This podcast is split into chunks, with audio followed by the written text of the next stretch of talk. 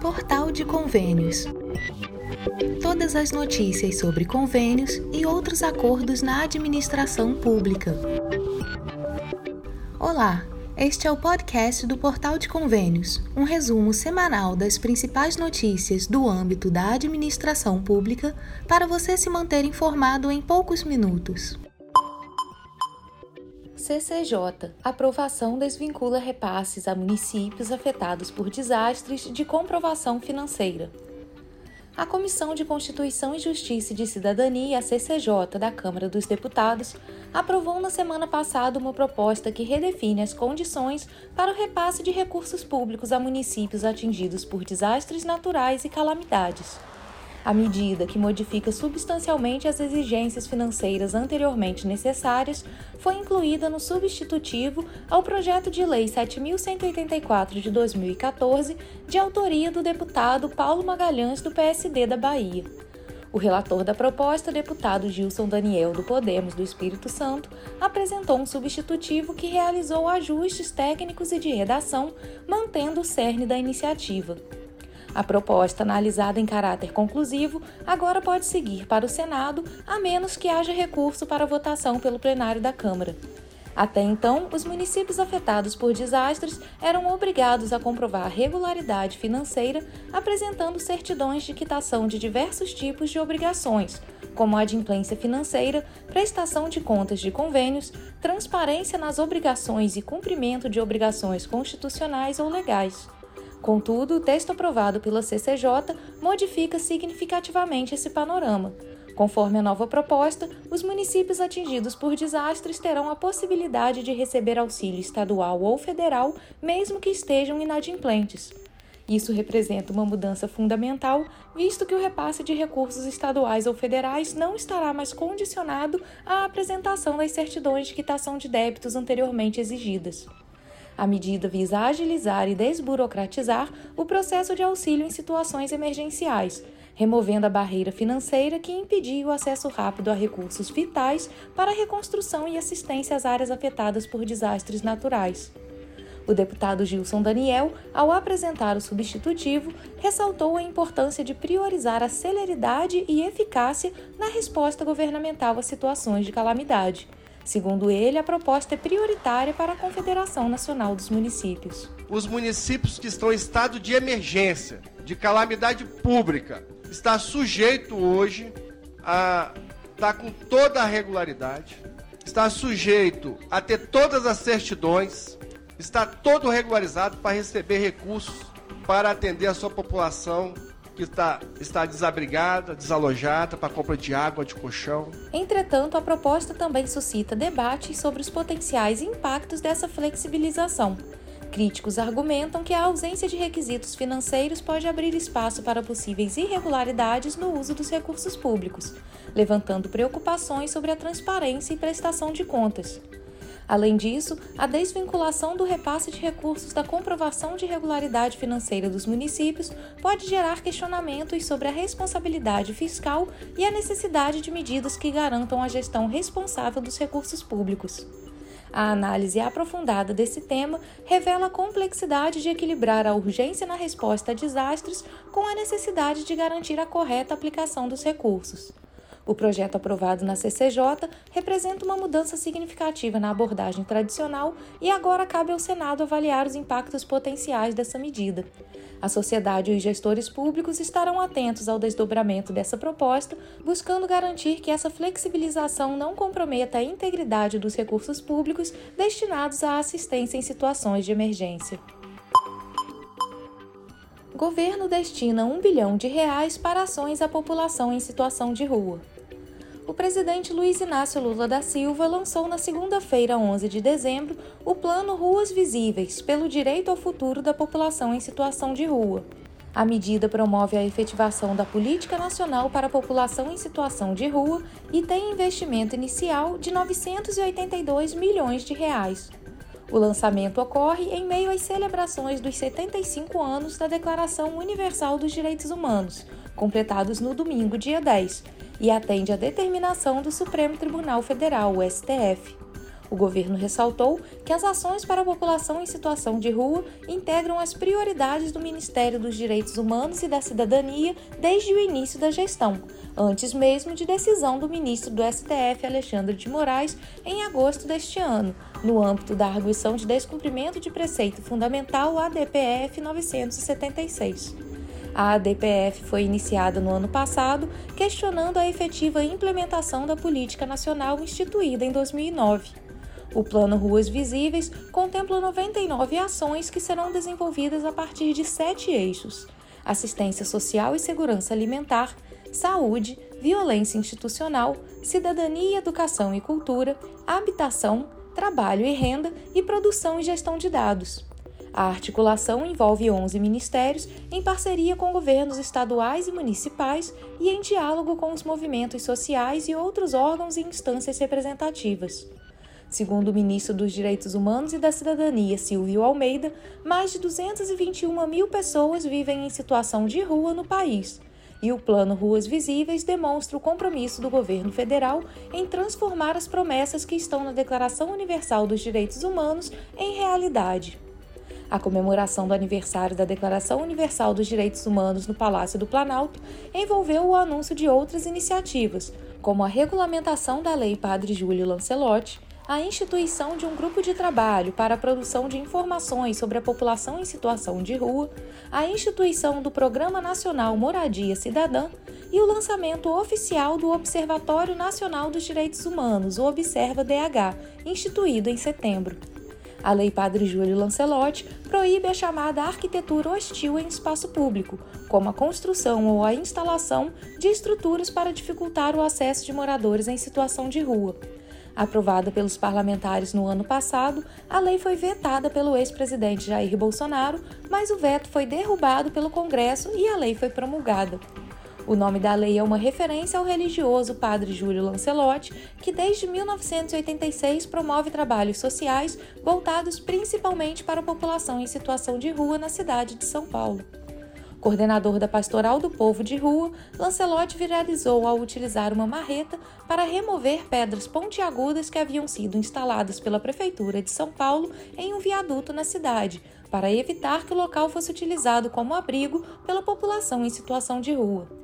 Presente na cerimônia no Palácio do Planalto, Padre Júlio exaltou a recriação de políticas públicas para grupos que foram invisibilizados nos últimos anos e também disse que a sociedade precisa enxergar a humanidade dessas pessoas. Quando nós olhamos a Declaração Universal dos Direitos Humanos, ninguém será submetido a tortura, nem a tratamento ou castigo cruel, desumano ou degradante. Isso precisa acontecer no Brasil. A população de rua é tratada de maneira degradante, torturante, que nega a subjetividade, nega o amor, nega o gênero, nega a etnia, nega o sentimento, nega tudo aquilo que eles carregam as pessoas em situação de rua não são anjos nem demônios, são pessoas. Um levantamento do Ministério dos Direitos Humanos mostra que o cadastro único para programas sociais tem mais de 230 mil pessoas em situação de rua, o equivalente a um em cada mil habitantes brasileiros. O padre Júlio Lancelotti defendeu ainda que mais pessoas nessa situação sejam incluídas no CAD único, sinalizando que a população de rua pode ser maior do que o estimado. Também durante o evento, o presidente Lula destacou a necessidade de iniciativas governamentais para apoio a essa população e para dar visibilidade sobre seus direitos, e ainda defendeu que essas pessoas tenham prioridade em ações do governo, sobretudo no programa de moradia O Minha Casa Minha Vida. Nós estamos tratando das pessoas mais vulneráveis nesse país. E eu espero que nesse meu governo tenha mais três anos de mandato. Nesses três anos, a gente possa consolidar a elaboração das políticas públicas que possa construir a cada casa. Nós temos projeto, nós temos dinheiro, nós poderemos tranquilamente fazer a casa. Eu vou construir casa para todo mundo. Vai ter um grupo de cidadãos e cidadãs brasileiras que precisa em primeiro lugar, que é o pessoal em situação de rua.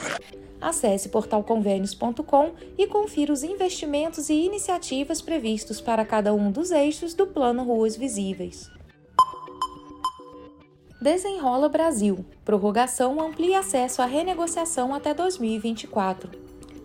o governo brasileiro anunciou recentemente a extensão do programa Desenrola Brasil até 31 de março de 2024, uma medida para fortalecer o cenário econômico do país. Esta decisão é particularmente significativa no contexto atual, onde o Brasil enfrenta desafios para impulsionar o crescimento do produto interno bruto em meio a altos níveis de endividamento familiar. A prorrogação do programa visa aliviar a carga financeira sobre as famílias, oferecendo opções mais acessíveis e flexíveis para a renegociação de dívidas. Essa iniciativa não apenas auxilia os cidadãos a gerenciar melhor suas finanças, mas também contribui para a saúde econômica geral do país, facilitando um ambiente mais propício ao crescimento econômico e à estabilidade financeira. Esta nova ampliação do prazo para a renegociação de dívidas pelo programa Desenrola Brasil está focada primordialmente em auxiliar indivíduos com dívidas pessoais. Com a inclusão de usuários que possuem conta bronze no portal gov.br, a iniciativa agora abarca um espectro mais amplo de cidadãos inadimplentes. A mudança é estratégica e aumenta significativamente o alcance do programa, permitindo que um número maior de pessoas tenha a oportunidade de regularizar sua situação financeira junto a instituições credoras.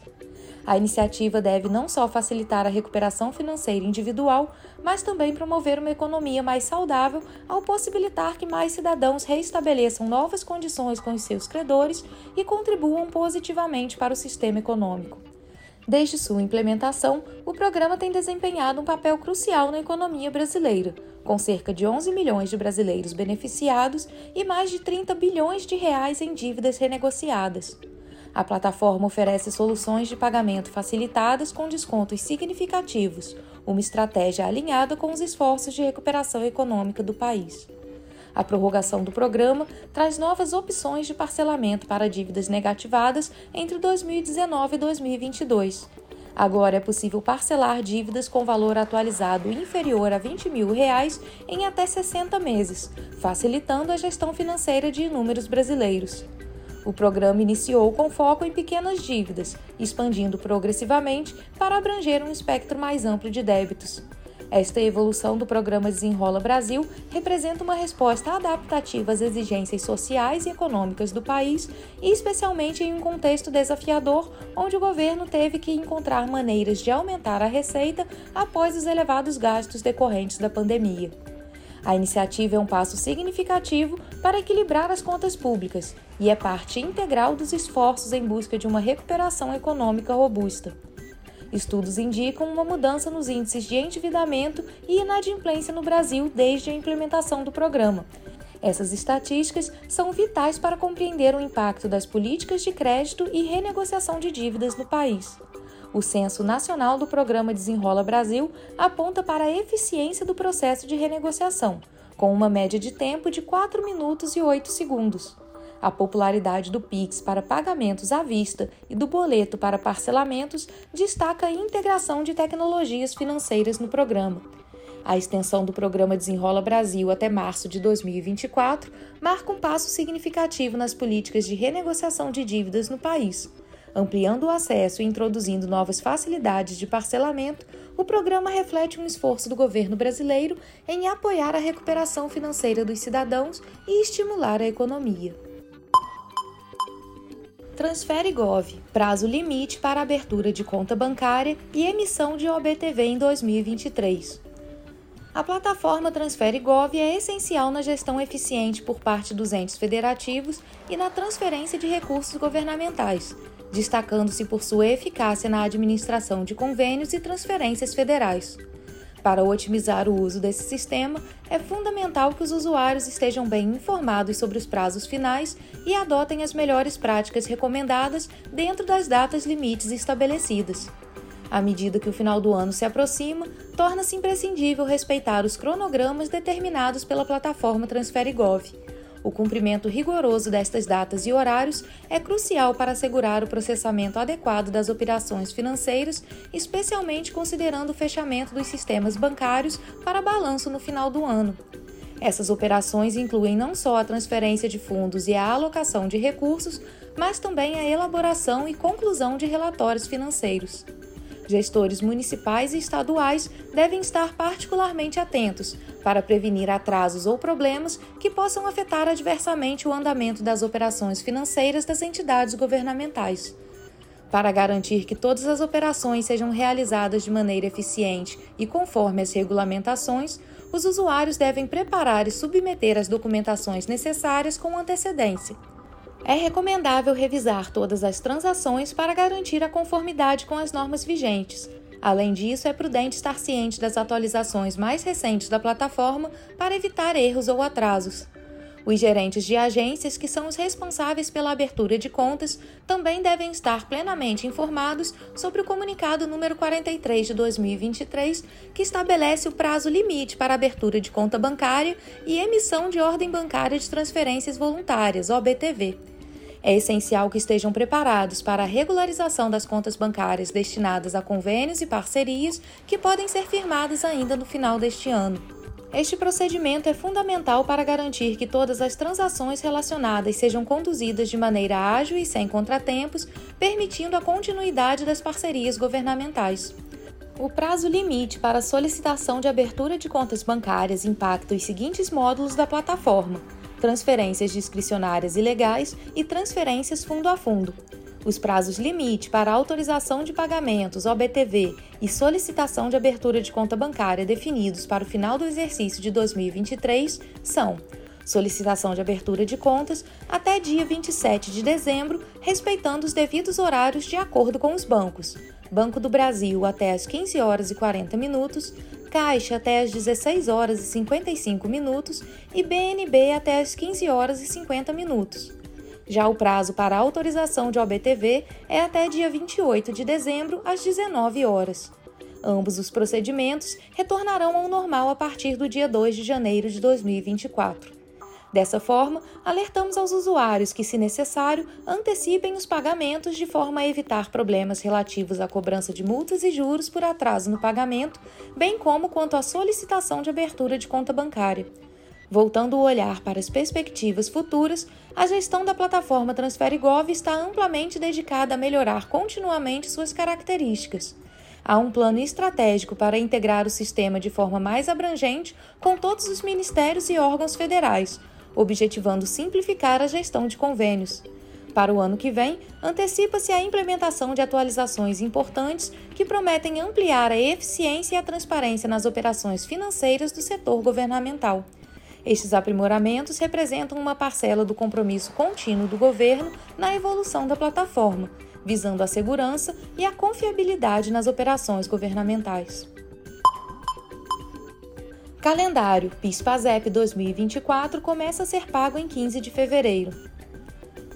Cerca de 24 milhões de trabalhadores brasileiros com registro formal de emprego terão a oportunidade de retirar um total de 22,6 bilhões de reais em abono salarial entre fevereiro e agosto de 2024, conforme anunciado pelo Conselho Deliberativo do Fundo de Amparo ao Trabalhador, o CODEFAT. A decisão tomada na quarta-feira, 13 de dezembro, define o cronograma de pagamentos para o referido ano dos programas PIS, o Programa de Integração Social, e PASEP, o Programa de Formação do Patrimônio do Servidor Público. O Codefat esclareceu que o benefício será concedido a aproximadamente 24 milhões 670 mil trabalhadores em todo o território nacional. Destes, 21 milhões 950 mil atuantes no setor privado serão beneficiados com 19,8 bilhões de reais provenientes do PIS, enquanto os restantes 2 milhões e 720 mil, incluindo servidores públicos, funcionários de empresas estatais e militares, terão acesso a 2,7 bilhões de reais através do PASEP. Os pagamentos do PIS serão realizados pela Caixa Econômica Federal e os do PASEP pelo Banco do Brasil. A distribuição dos pagamentos seguirá o padrão habitual, dividindo-os em seis lotes. Para o PIS, a divisão se baseará no mês de nascimento dos beneficiários e para o PASEP no dígito final do número de inscrição. Os saques começarão conforme as datas estabelecidas para a liberação de cada lote, finalizando em 27 de dezembro de 2024. Após essa data, será necessário aguardar um novo anúncio do Ministério do Trabalho e Previdência para realizar o saque. Tem direito ao benefício o trabalhador inscrito no PIS-PASEP há pelo menos 5 anos e que tenha trabalhado formalmente por no mínimo 30 dias no ano base considerado para a apuração, com remuneração mensal média de até dois salários mínimos. Também é necessário que os dados tenham sido informados corretamente pelo empregador na relação anual de informações sociais. O valor do abono é proporcional ao período em que o empregado trabalhou com carteira assinada em 2022. Cada mês trabalhado equivale a um benefício de R$ 108,50, com períodos iguais ou superiores a 15 dias contados como mês cheio. Quem trabalhou 12 meses com carteira assinada receberá o salário mínimo cheio, previsto para R$ 1.413 no próximo ano, segundo o relatório setorial do Orçamento Geral da União de 2024. Trabalhadores da iniciativa privada com conta corrente ou poupança na Caixa receberão o crédito automaticamente no banco de acordo com o mês de seu nascimento. Os demais beneficiários receberão os valores por meio da poupança social digital, que pode ser movimentada pelo aplicativo Caixa Tem. Caso não seja possível a abertura da conta digital, o saque poderá ser realizado com o cartão cidadão e senha nos terminais de autoatendimento, unidades lotéricas, caixa aqui ou agências, também de acordo com o calendário de pagamento escalonado por mês de nascimento. O pagamento do abono do PASEP ocorre via crédito em conta para quem é correntista ou tem poupança no Banco do Brasil o trabalhador que não é correntista do BB pode efetuar a transferência via TED para a conta de sua titularidade nos terminais de autoatendimento e no portal www.bb.com.br/pasep ou no guichê de caixa das agências mediante apresentação de documento oficial de identidade. Até 2020, o abono salarial do ano anterior era pago de julho do ano corrente a junho do ano seguinte. No início de 2021, o Codefat atendeu à recomendação da Controladoria Geral da União e passou a depositar o dinheiro somente dois anos após o trabalho com carteira assinada. Acesse portalconvênios.com e confira as datas de pagamento do PIS para cada mês de nascimento e do PASEP para cada dígito final do número de inscrição.